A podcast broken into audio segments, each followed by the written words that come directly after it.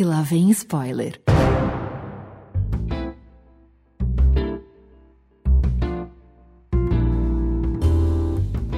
Muito bem, meus amores, estamos de volta com mais um episódio do Senta que lá vem spoiler, sua dose semanal de spoilers de filmes, séries, documentários e indústria do entreter. E hoje aqui um episódio curtinho, super especial de dicas de play para você maratonar loucamente aí nesse começo de 2021. Meu nome é Renato Sansão, estou muito bem acompanhado por ele, o oráculo da sétima arte, Rodrigo Nonato da Cunha. Fala, Cunha! Meus queridos, hein?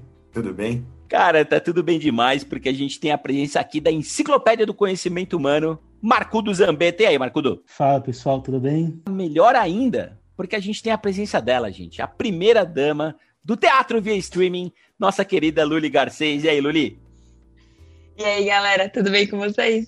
Ai, gente, olha, o episódio de hoje, dicas de play para você maratonar loucamente, começando pelo nosso querido Cunha. Vai lá, Cunha. Vamos lá, meus queridos vos trago a série Losing Alice, lançada esse ano, é, disponibilizada aí no Apple TV Plus, nessa última sexta-feira.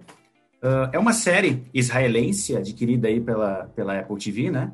O IndieWire, inclusive, que é o site aí, é, um dos melhores, né, sites de cinema, define como o melhor drama disponível aí na plataforma Apple TV. Uh, de notas é difícil, gente, eu trazer aqui, porque realmente qualquer coisa que é lançada lá na Apple TV é, geralmente tem pouca divulgação, eles não falam muito das séries deles. Então, como consequência, a gente vê lá no IMDB, por, por exemplo, 221 pessoas só deram nota, então tem 6,4 lá. Porém, no Rotten Tomatoes, onde tudo importa, seis pessoas deram nota lá e está com 100% da audiência. Então, não, não dá para ter muito parâmetro aqui. Do que, que fala Luz em Alice, que é uma série aqui de oito episódios? Bem, uma ambiciosa diretora de cinema, né, que enfrenta aí alguns bloqueios para escrever novas histórias e é casada com um grande ator. E, no meio disso, ela conhece e fica obcecada por uma jovem roteirista mulher, né? Então, os três primeiros episódios já estão disponíveis, um novo será lançado toda sexta-feira, né? Totalizando os oito episódios. E, para mim, sinceramente, foi a melhor experiência cinematográfica em uma série que eu já tive em 2021. Por mais que o ano tenha começado, é a primeira que me chamou a atenção. E o que a gente tem nessa série é um poderoso thriller aqui, neo-noir, né, muito irresistível, carregado de erotismo, belíssimas atuações, tanto do trio principal como dos coadjuvantes. Se você gosta aqui também de trilhas sonoras de suspense, tem muita coisa aqui que lembra é, de olhos bem fechados, né? Aquelas notas tônicas de piano que lembram muito lá o clássico do Stanley Kubrick. Então você também é, é tem uma clássica banda aqui dos anos 80 que aparece como trilha e quando essa música toca, ela muda todo o significado do plot da série. Tem muito de Hitchcock, tem muito de Brian De Palma e tem muito de Cisne Negro nessa série. Então, é uma série também bem Apple TV, pegada A24, bem mais indie né? Então, que precisa ser descoberta e eu tô aqui fazendo o meu papel, dando essa dica de ouro para vocês. O Cunha, antes de falar de Luz em Alice, cara, eu queria fazer uma pergunta. Todos sabemos aqui, quem não sabe vai saber agora que Rodrigo Cunha é um fanboy, né, da Apple. Qualquer peido que a Apple dá, o Cunha tá lá cheirando e assim também Tem é cheiro bom, hein? Alice, cara. Tem cheiro bom, hein, cara. Não, é o peido cheiroso, cara. É o pum cheiroso. Mas eu queria saber de você, cara. Você não acha que a Apple TV Plus ela tá é, é, escondendo demais, cara. Para mim tá tão difícil de encontrar esse conteúdo, a divulgação, eventos onde ela fala disso, né? Eu vi em algum lugar aí falando sobre luz em Alice, que legal que você trouxe aqui pra gente, mas não tá difícil com eu particularmente só consigo ver do meu notebook, cara, porque eu não tenho os aparelhos corretos aí. A Apple é muito chata com isso. Em 2021 ainda tem espaço para isso, Cunha? Cara, é, é, eu acho que a Apple ela, ela continua, né, ainda fechada, né, como empresa com relação a softwares, mas ela também, ô Sansa, depois aí da, da morte do nosso digníssimo Steve Jobs, o próprio Apple TV eles estão começando a abrir muito em televis televisores Samsung LG, por exemplo.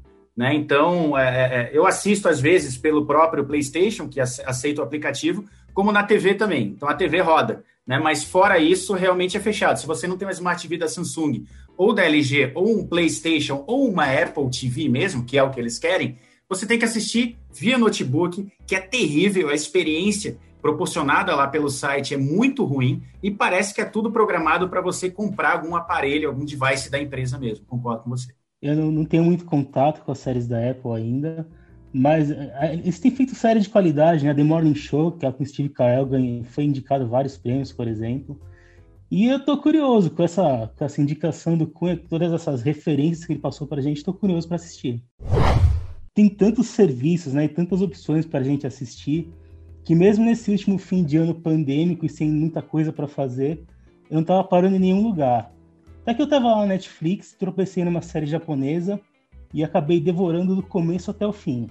Fala de uma outra Alice aqui, Alice in Borderland, que é uma série baseada em um mangá Tá com 7,8 no IMDb e ficou no topo da audiência da Netflix em vários países ocidentais. E é uma dessas séries que consegue acabar com qualquer má vontade com produções orientais, que não fazem nenhum sentido, mas a gente sabe que infelizmente existem, né?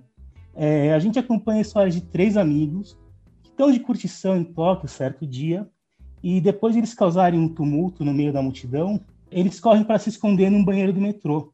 Quando eles saem de lá, eles estão no mesmo lugar, mas a cidade está completamente vazia. Eles passam um tempo achando que são os únicos sobreviventes do mundo, até que, de repente, eles são chamados para participar de um jogo. Só que o que está em disputa lá é a vida deles. Tem um quê de Jogos Mortais, mas é só um quê mesmo.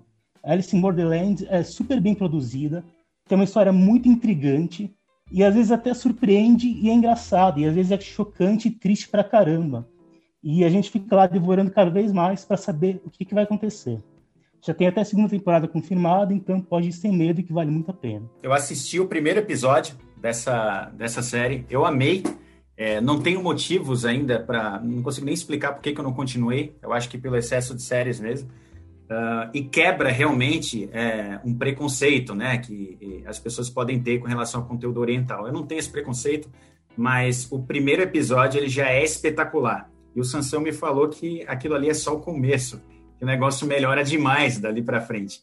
É, gostei demais da, da, da, de como ela te chama para dentro, né? Como Tóquio aparece nesse primeiro episódio. Sem dar spoiler aqui, né? Apesar do nome do, do episódio ser esse, a gente está no episódio de dicas aqui, então não dá para citar particularidades. Né? E eu queria dizer, cara, que é uma injustiça tremenda esse podcast vagabundo aqui.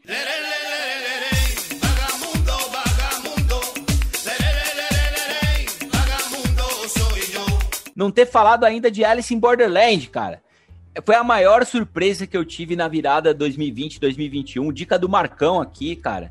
Que série maravilhosa, velho. Pra você aí que gosta de violência, ultra violência, hiper, ultra, mega violência, cara, isso é mais violento que tudo isso junto. É uma série violentaça, lembra Jogos Vorazes, é isso aí, Marcão. E tem também é, muito a ver com Alice no, no País das Maravilhas, né? É isso que dá origem à série. O Chapeleiro Maluco tá lá, a Alice, entre aspas, tá lá também. E ela vem de um mangá, né? Então, para quem gosta de mangá, se eu não me engano, são 18 edições aí do mangá. Então, tem muita história para ser contada. Olha, gente, minha dica para você maratonar loucamente de hoje vai principalmente aí pro secto de fãs de Lupin, a série francesa que chegou de mansinho e virou um fenômeno de audiência da Netflix. Inclusive, tem episódio aqui que a gente gravou sobre Lupin. E eu tô falando aqui, gente, de uma outra série francesa chamada 10% ou 10%, que já tem ali a nota 8.3 no IMDB, conta com 92% de aprovação da audiência e 100% ou 100% de aprovação da crítica Ulala. Gente, quatro temporadas, apenas seis episódios cada, que você vai ver ali, ó, controlando a mão para não acabar como se fosse ali um petit gâteau gostosaço. A história é muito simples e muito gostosa também, né? É, a gente acompanha aí uma agência de talentos que cobra quanto?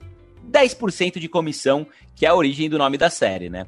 Ao mesmo tempo que a trama avança, né, e a gente vai descobrindo aí novas camadas dos agentes de talentos, a gente vê em tela atrizes e atores franceses interpretando eles mesmos, né, e tirando um baita sarro da própria cara, né? Só para ficar em alguns nomes, em discussão a gente tem Mônica Bellucci, Juliette Binoche, Elisabelle Rupert, Christopher Lambert, atenção para esse sotaque, hein? Christopher Lambert, Jean do Jardim, gente, todos estão espetaculares e vale a pena demais dar uma chance. E é bacana a gente lembrar aqui que recentemente, né, a Netflix soltou no seu catálogo a quarta temporada da série, que além da manutenção do elenco principal, que é espetacular, tem também Jean Renault E Sigourney Weaver, cara, não sei se é Sigourney ou Sigourney, mas ela tá aí pra, pra gente matar a saudade também.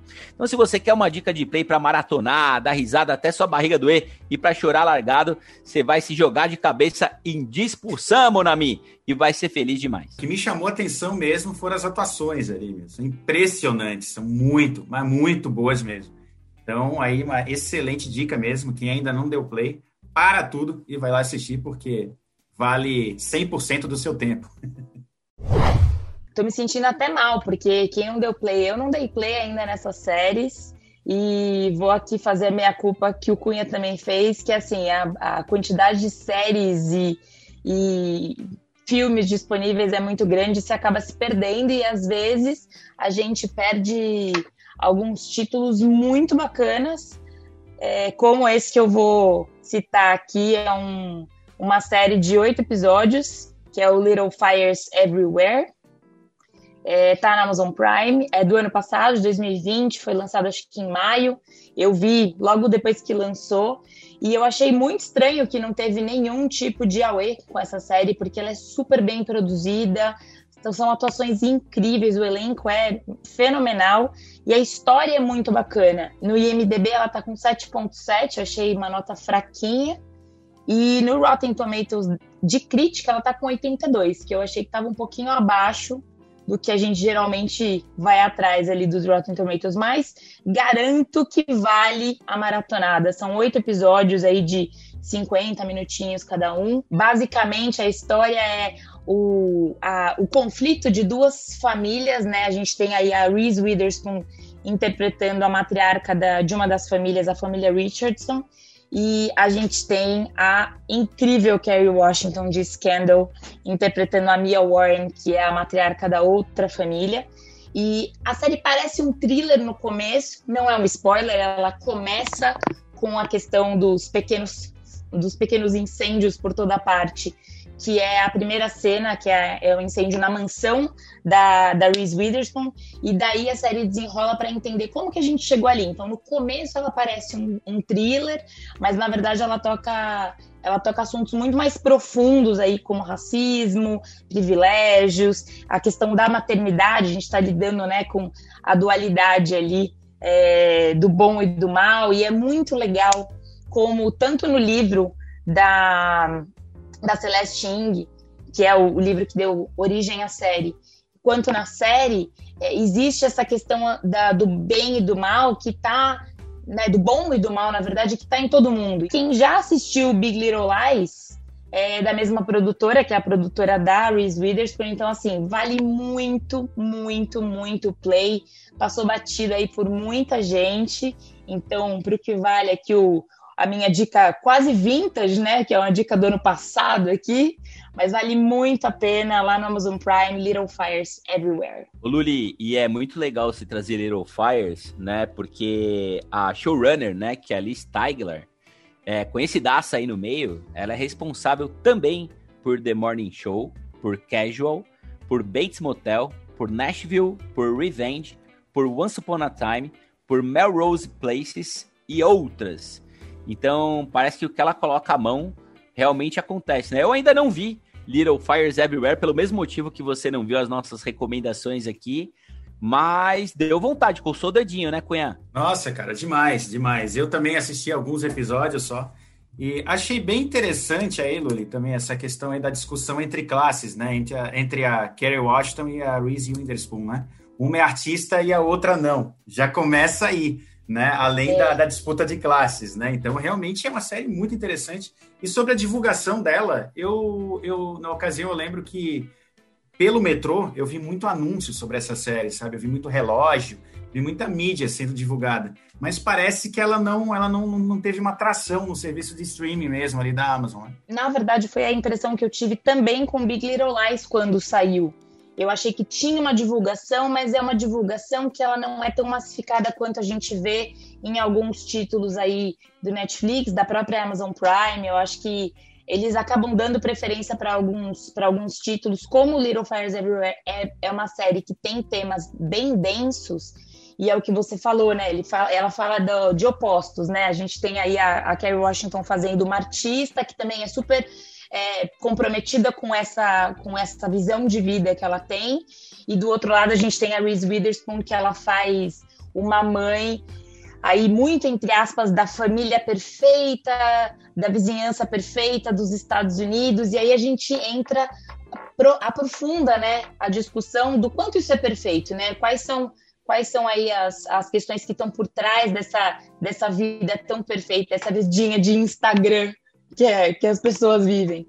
Então é muito legal e ela traz temas super, é, super profundos. Gostei muitíssimo.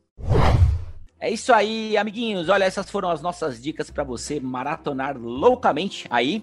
E lembramos, né, a todos que todas as semanas estamos aqui com críticas, resenhas, informações, spoilers, dicas fresquinhas sobre os principais filmes e séries dos cinemas e também dos serviços de streaming.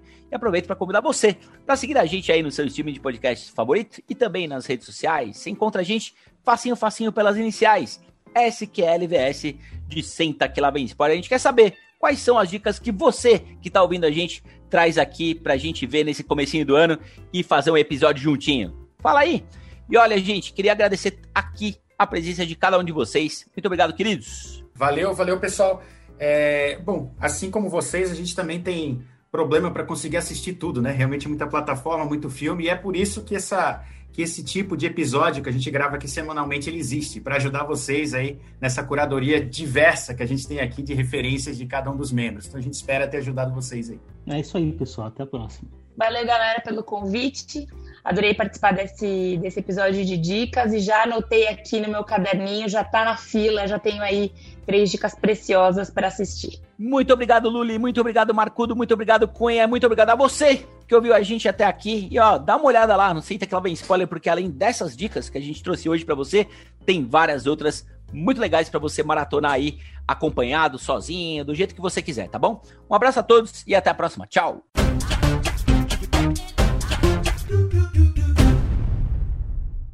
Hello, it is Ryan, and I was on a flight the other day playing one of my favorite social spin slot games on chumbacasino.com. I looked over the person sitting next to me, and you know what they were doing?